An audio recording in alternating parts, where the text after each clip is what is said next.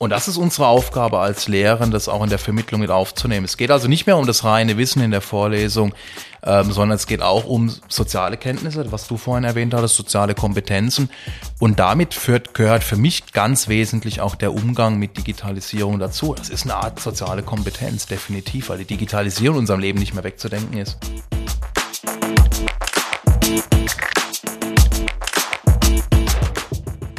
Herzlich willkommen zu Business Unplugged, meinem Interview-Podcast rund um das Thema Digitalisierung.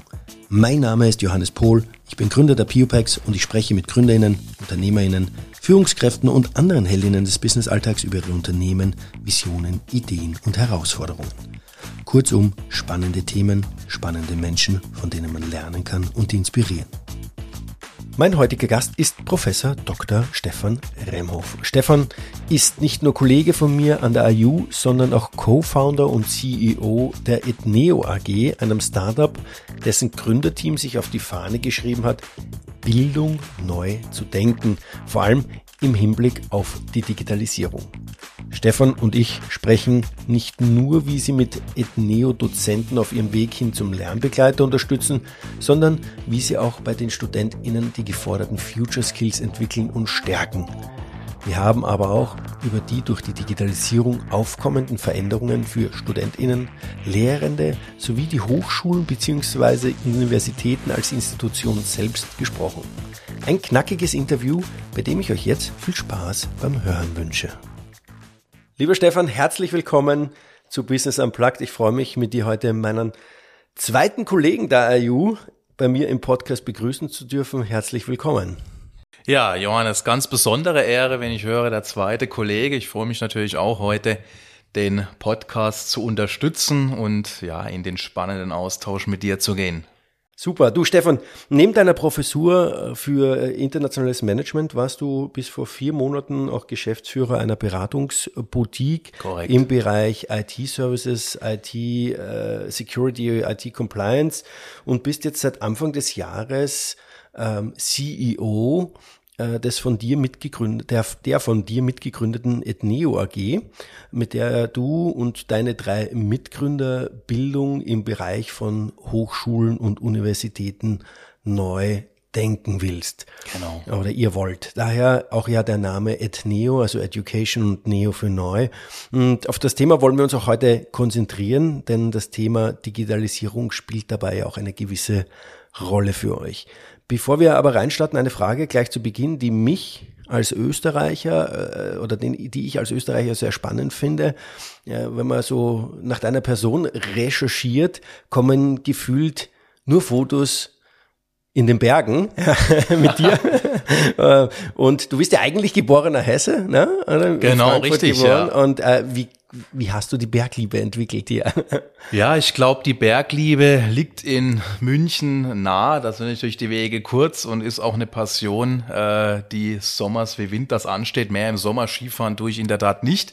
Bisschen atypisch, wenn man äh, nahe den Bergen wohnt, aber der Sommer ist natürlich prädestiniert dazu, dann auch die Berge aufzusuchen und dann auch ja, den Tapetenwechsel zu generieren, zu genießen und natürlich auch neue Inspirationen zu holen. Ja. In der Tat, und die Korrektur sei an der Stelle erlaubt, sind es vier weitere Mitgründer. Wir sind also ein Quintett, ne, ähm, die hoffentlich jetzt die Ethneo zum Erfolg bringen. Ja, äh, dann lass uns doch gleich auf die Ethneo gehen.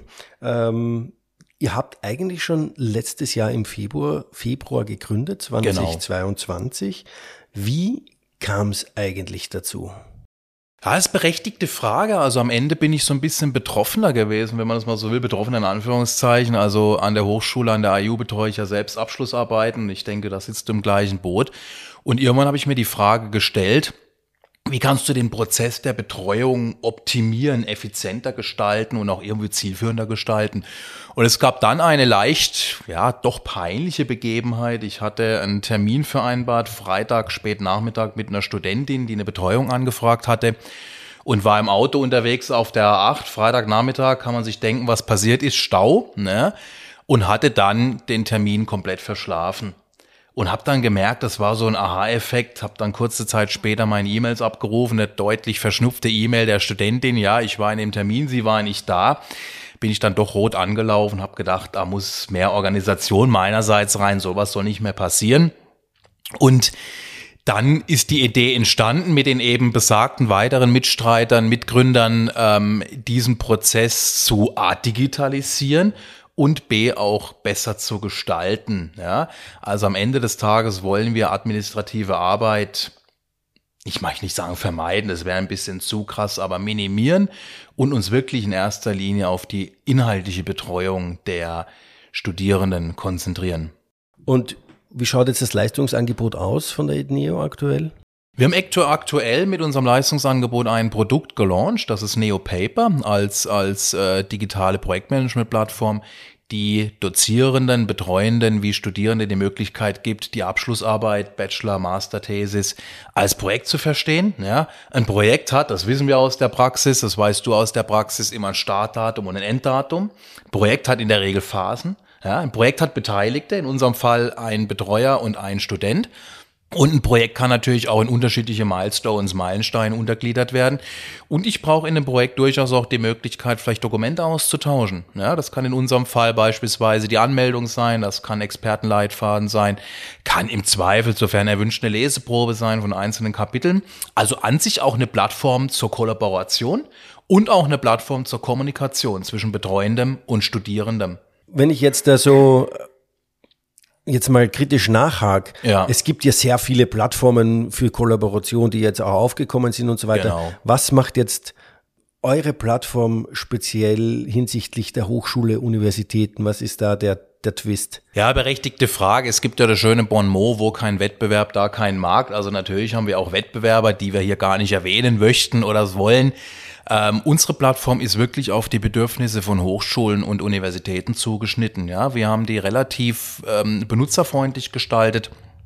Und wir kennen natürlich zwei Gründer in unserem Team, ich und weitere Gründer und ich, so muss ich es korrekterweise sagen, sind an der Hochschule und wir kennen natürlich die Bedürfnisse der jeweiligen Hochschulen. Wir wissen, was wichtig ist, wir wissen, was die Betreuer brauchen, wir wissen, was die Studierenden brauchen und wir wissen durchaus auch, was die Verwaltung braucht. Und das unterscheidet uns sicherlich von den Wettbewerbern, die das sage ich jetzt mal äh, in meiner Befangenheit, was Funktionalitäten angeht, manchmal wie soll ich es diplomatisch sagen, vielleicht über das Ziel hinausschießen. Ja, also wir haben wirklich die Funktionalität easy to use gestaltet, intuitiv, so dass Betreuende, so dass Studierende relativ schnell wissen, was ist meine Erwartung und relativ schnell auch ein Projekt aufsetzen können. Ja, das ist wirklich in Sekundenschnelle getan.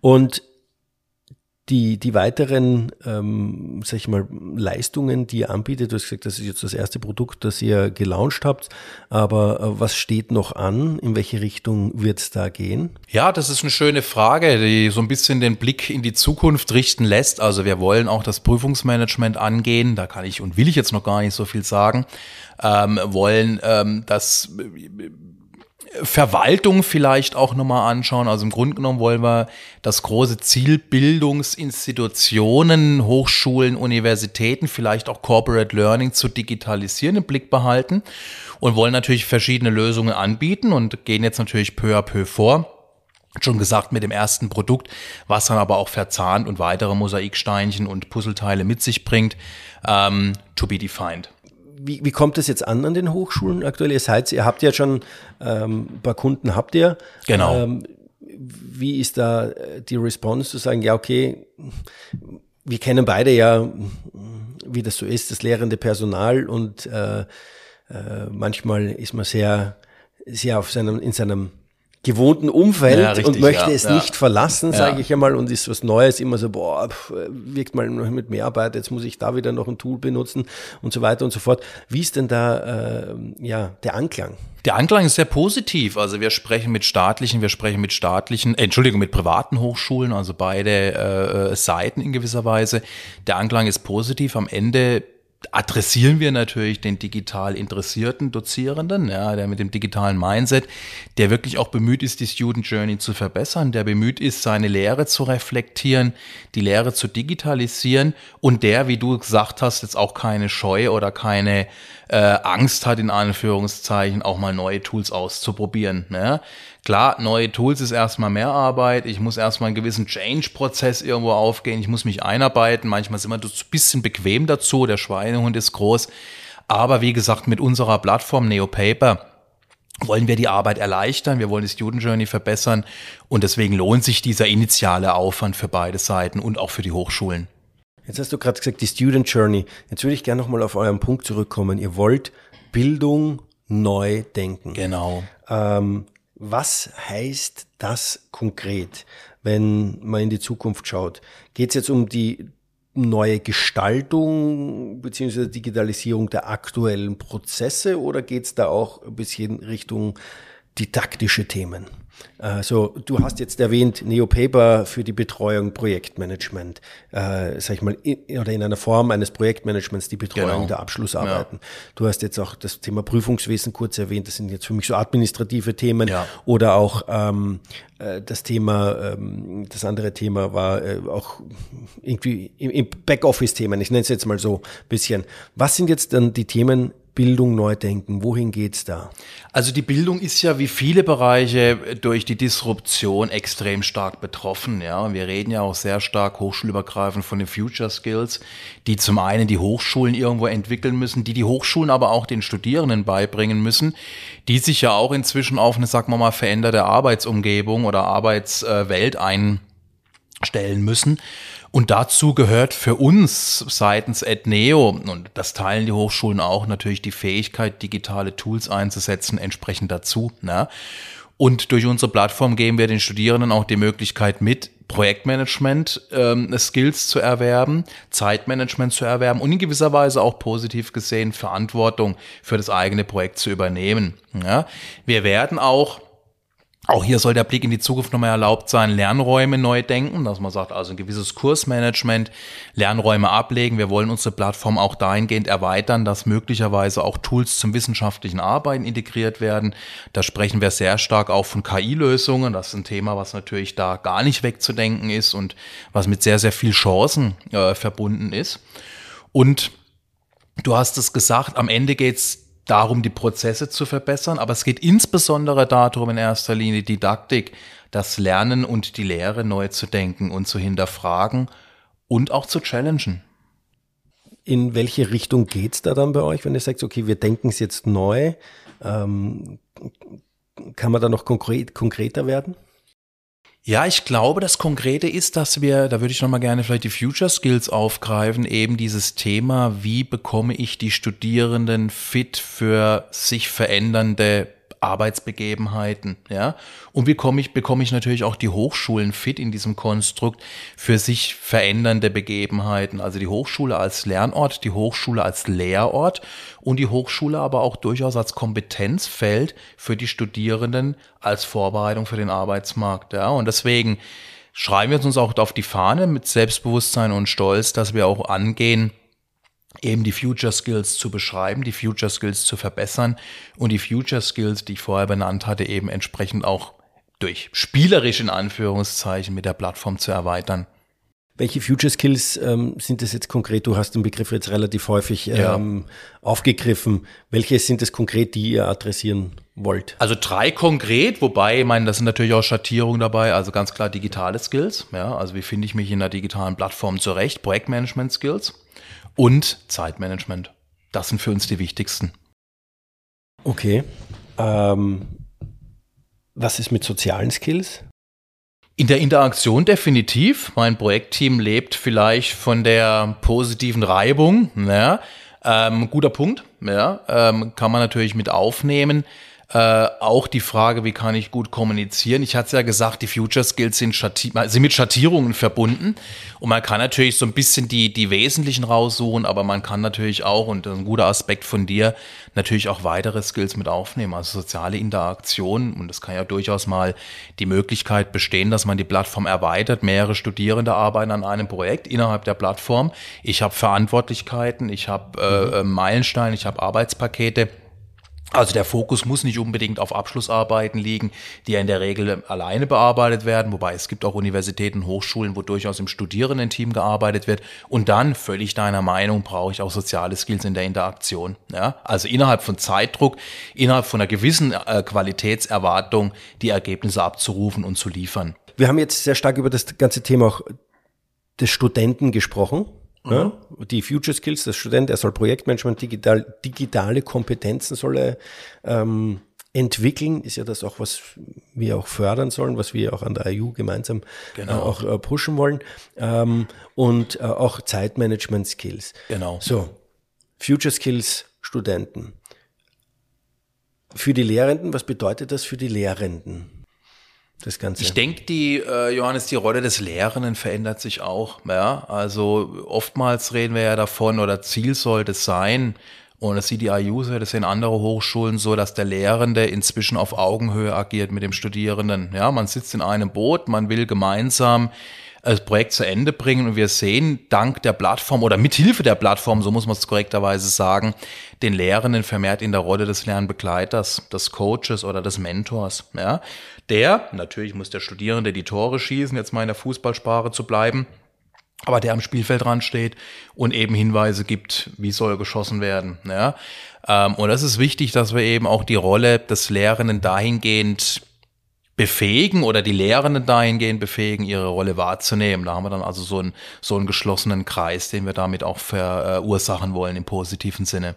Und das nehmt ihr auch auf in eure Plattform? Das nehmen wir auch auf in der Plattform, ja. Also auch der Lehrende ist innerhalb der Plattform, ich sage jetzt mal, ähm, ähm, brutal gezwungen, seine Aufgabe wahrzunehmen und die Betreuung auch ernst zu nehmen und auch anzubieten, ja, durch die Kollaborationsfähigkeit, durch die Fähigkeit des Dokumentenaustauschs und durch die Fähigkeit auch natürlich den Phasenfortschritt und den Projektfortschritt zu dokumentieren, zu tracken und in gewisser Weise auch zur Art verwalten. Okay. Und das eine ist, das, wir sind jetzt wieder zurück Richtung Projektmanagement, ja. Bearbe Bearbeitung oder Betreuung, Lernbegleitung der Abschlussarbeiten. Ja. Äh, Gibt es da noch durch die Plattform auch noch andere Möglichkeiten, um, um sag ich mal, die Future Skills der Lehrenden irgendwie ähm, zu fördern oder nach oben zu bringen? Ja, ich sag mal Hand aufs Herz, lebenslanges Lernen. Auch wir Lehrenden können ja ständig uns weiterentwickeln, können unsere Future Skills entwickeln. Da ist, glaube ich, die Latte nach oben extrem offen. Wir können die digitalen Fähigkeiten verbessern. Wir können auch unsere eigenen Projektmanagement-Fähigkeiten verbessern. Und, das hatte ich eingangs gesagt, auch die Frage, wie kann ich meine administrativen Prozesse, die ja meistens Zeit stehlen und auch durchaus bisschen mühsam sind, dahingehend kanalisieren, dass ich mich wirklich auf die inhaltliche Betreuung fokussieren und konzentrieren kann. Mhm, okay. Das ist auch ein Future Skill ja, für uns Lehrende. Ja, definitiv.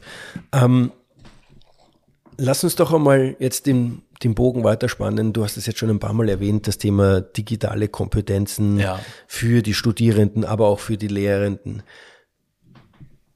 Wie wird sich das entwickeln? Wohin muss es da gehen? Was äh, müssen die Studierenden, äh, die StudentInnen alles können, aufsaugen müssen, wie auch immer, ja, wie man es auch immer sagen müssen, beziehungsweise was kommt da auch auf die Lehrenden zu? Ja, ich glaube auf die Lehrenden und die Hochschulen als als äh, äh, Wesen im Hintergrund, wenn man das mal so sagen kann. Also ich glaube, der Dreiklang muss sein, Studierende zu befähigen, ihre Future Skills zu entwickeln. Das fällt ja nicht vom Himmel. Ja. Die Hochschulen müssen aber auch ihre Lehrenden befähigen, die Future Skills zu entwickeln, diese auszuleben, wenn man das mal so sagen kann und entsprechend eben mit Hilfe von digitalen Tools, sei es NeoPaper oder andere Tools, ähm, entsprechend auch ihre Fähigkeiten einzusetzen. Ja, also ich denke, wir sind derzeit in spannenden Zeiten, sowohl in der Verwaltung wie auch im Bildungsbereich oder auch in der Industrie, im, im Unternehmensumfeld, dass die Frage der Digitalisierung als extrem abstrakter Prozess so viele Facetten mit sich bringt, so viele Chancen liefert insbesondere. KI haben wir schon gesagt, als, als, als Nebenaspekt dazu und diese Chancen muss ich bündeln, diese Chancen muss ich nutzen und auch gewinnbringend einbringen. Ja. Ich, ich hake nochmal nach. Gerne. Bin, was bedeutet es jetzt für, im, konkreten Fall für uns, ja. ähm, was wir zukünftig können müssen oder in welche Richtung es gehen muss zum Thema Digitalisierung, wenn wir bei dem Thema bleiben? Na, ich glaube auch wir müssen als Lehrende unsere Prozesse hinterfragen und neu denken. Ja, also oftmals läuft ja bisher der Prozess noch sehr E-Mail-lastig und vielleicht Zettel- und Stiftlastig ab. Ja, ich habe meine Namen der Studierenden, Startdatum, Enddatum und ich muss auch die Bereitschaft mitbringen, mich von den gewohnten und liebgewonnenen äh, Routinen zu verabschieden oder diese besser gesagt zu ersetzen durch digitale Tools. Okay. Und jetzt hinsichtlich Lehre in, in, in, die, in die Bildung, wie müssen wir uns aufstellen? Wie sollten wir auch als Hochschulen in Deutschland, in Europa, wie auch immer, was sollten wir zum Thema Digitalisierung den Studierenden anbieten? In welche Richtung ja. soll es gehen? Ist es der Umgang mit künstlicher Intelligenz? Ist es Definitiv. der Umgang generell mit, mit Tools? Ist es, ähm, ähm, müssen wir uns anders aufstellen? Ja, in, in gewissen Themenbereichen. Wie siehst du das? Ja, ich denke anders aufstellen, fitter aufstellen vielleicht in vielen Themenbereichen. Ich wiederhole es nochmal, ich glaube, die Digitalisierung vermehrt auch als Chance zu vermitteln. Ich habe so manchmal das Gefühl, dass insbesondere in Deutschland ähm, die Digitalisierung eher noch mit Risiken verbunden äh, äh gesehen wird, ja. Auch das Thema KI vermehrt mit Risiken und, und dunklen Wolken verbunden wird. Und ich glaube, gerade die Hochschulen haben da eine ganz besondere Schlüsselposition in der Ausbildung junger Menschen, Digitalisierung als Chance zu sehen, eben. Und auch die Möglichkeit, wie kann ich KI-Tools integrieren, als Chance zu sehen. Und das ist unsere Aufgabe als Lehrern, das auch in der Vermittlung mit aufzunehmen. Es geht also nicht mehr um das reine Wissen in der Vorlesung, ähm, sondern es geht auch um soziale Kenntnisse, was du vorhin erwähnt mhm. hattest, soziale Kompetenzen.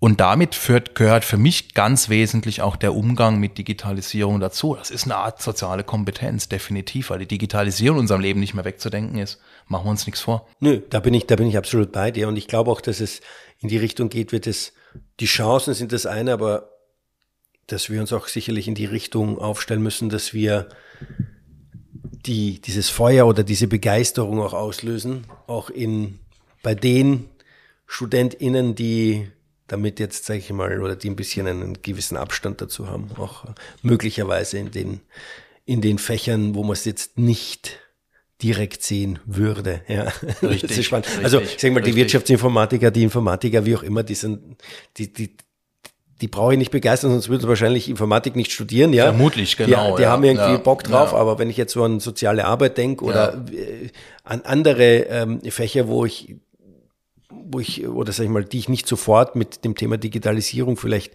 in Verbindung bringe, weil eben soziale Kompetenz und dieses, ja. das ist ja auch noch ein bisschen schwieriger abzubilden. Aber selbst da, äh, diese Begeisterung oder dieses Interesse zu schaffen, zu sagen, okay, gut, was für Chancen bietet es mir denn da glaube ich, dass, dass wir da in die Richtung, wie sie bist du gleicher Meinung oder andere? Kannst du auch andere? Ich bin da, ich bin da äh, äh, sogar sehr gleicher Meinung mit dir. Und ich glaube, ein anderer Begriff, der da reingeworfen werden muss, ist auch das Thema studentische Partizipation. Ja? Also wie kann ich die Studierenden befähigen, ähm, sich zu beteiligen? Wir haben ja auch viele Lern-Apps, äh, die so ein bisschen mit Gamification ansetzen, sagen wir mal, ähm, ähm, Wissen erlernen sollen. Ja, also es geht, denke ich, künftig auch weg vom Frontalunterricht in der äh, Universität, in der Hochschule hin zur Partizipation. Und da bin ich wieder bei unserem Tool, bietet natürlich dann NeoPaper extrem viel Möglichkeiten, dass die Studierenden animiert, engagiert, motiviert werden, sich zu beteiligen. Ja. Und, und auch neue Tools auszuprobieren. Und neue Tools auszuprobieren, ja. Okay. Ja, ist spannend. Ähm, das Thema äh, wenn wir jetzt beim, beim, beim Thema Digitalisierung nochmal bleiben, wie glaubst du, sage ich jetzt einmal, oder was für einen Rat würdest du den StudentInnen, die jetzt starten oder die auch jetzt aktuell an den Hochschulen und Universitäten unterwegs sind, geben? Wie sollten sie sich aufstellen? Im Hinblick auf Digitalisierung? Mhm. Ich glaube mit Offenheit. Ja, ich glaube, mit digitalem Mindset, mit ähm, der Befähigung, Digitalisierung, ja, als Chance zu sehen, wie ich es gesagt habe, nicht blauäugig zu sehen. Ja, also ich glaube, es gehört wohl auch dazu, auch wenn ich das vorhin vielleicht etwas zu positiv dargestellt hatte, vielleicht auch die Schattenseiten äh, äh der Anwendung zu sehen.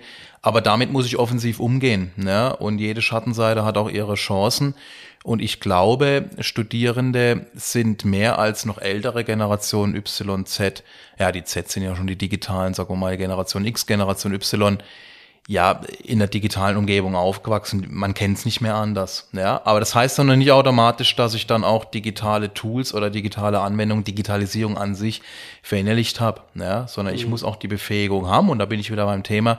Da spielen die Hochschulen eine extrem starke und, und herausragende Rolle, den richtigen Umgang mit Digitalisierung zu lernen. Ich glaube, darum geht's. Und in diesem richtigen Umgang haben wir natürlich dann auch den Umgang mit Risiken oder Gefahren, wenn man mal so will, der Digitalisierung umzugehen. Ja, wir haben in Deutschland, in europäischen Ländern die Frage Datenschutz, äh, der stark in der Digitalisierung eine Rolle spielt, sei es im Gesundheitswesen, sei es im Bildungsbereich sei es in der Verwaltung.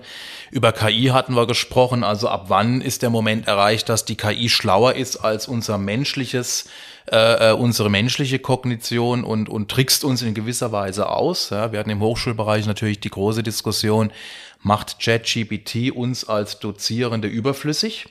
Ich glaube nicht daran, sondern die Wissensvermittlung bleibt erhalten.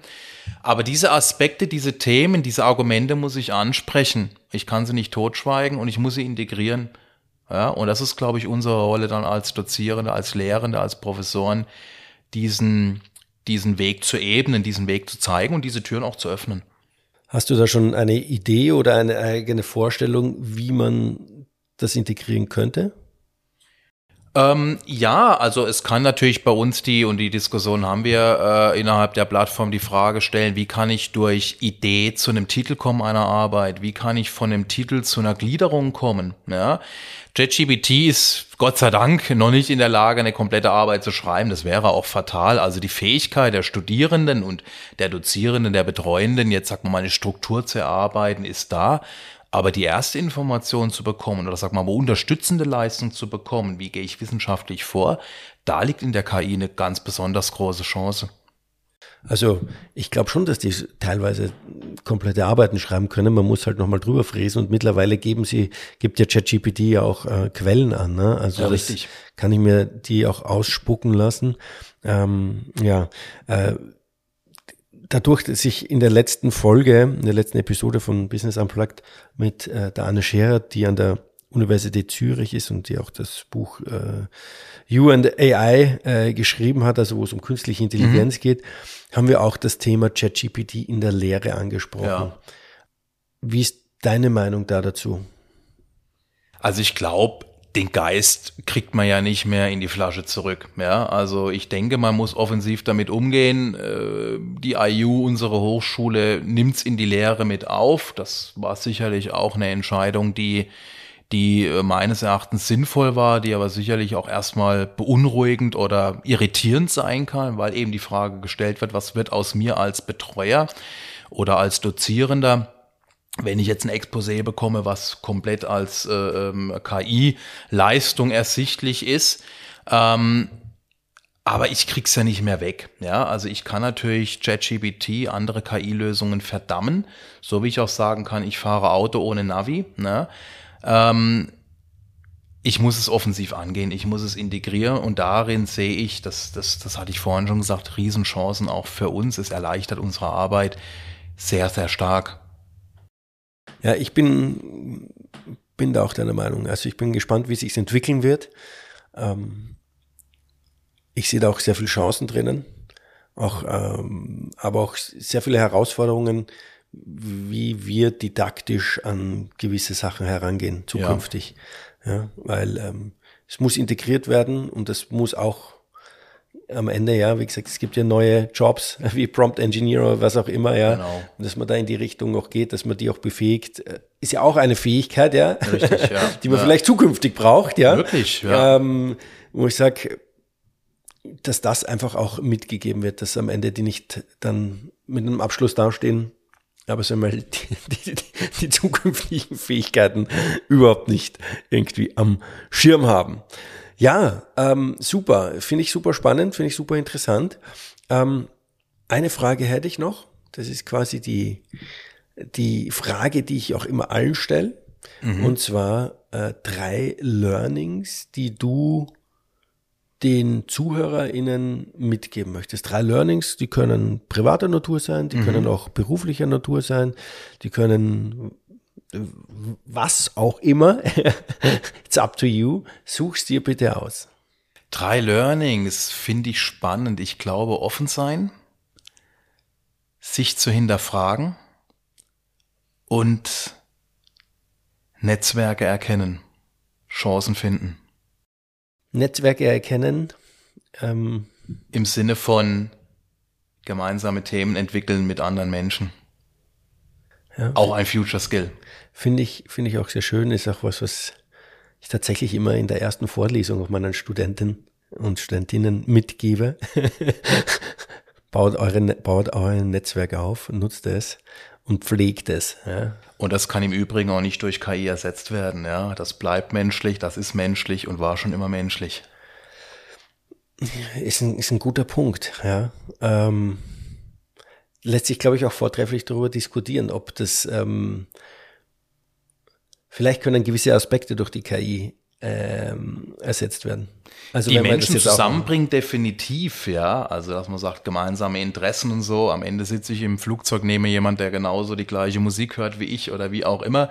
Ähm, das sind ja so Lösungen, aber am Ende bleiben viele Bereiche einfach human, es bleiben viele Bereiche menschlich, ja. Aber ich glaube, das ist auch eine Fähigkeit, die in der Zukunft noch größere eine Rolle spielt. Es geht um die persönlichen Kompetenzen.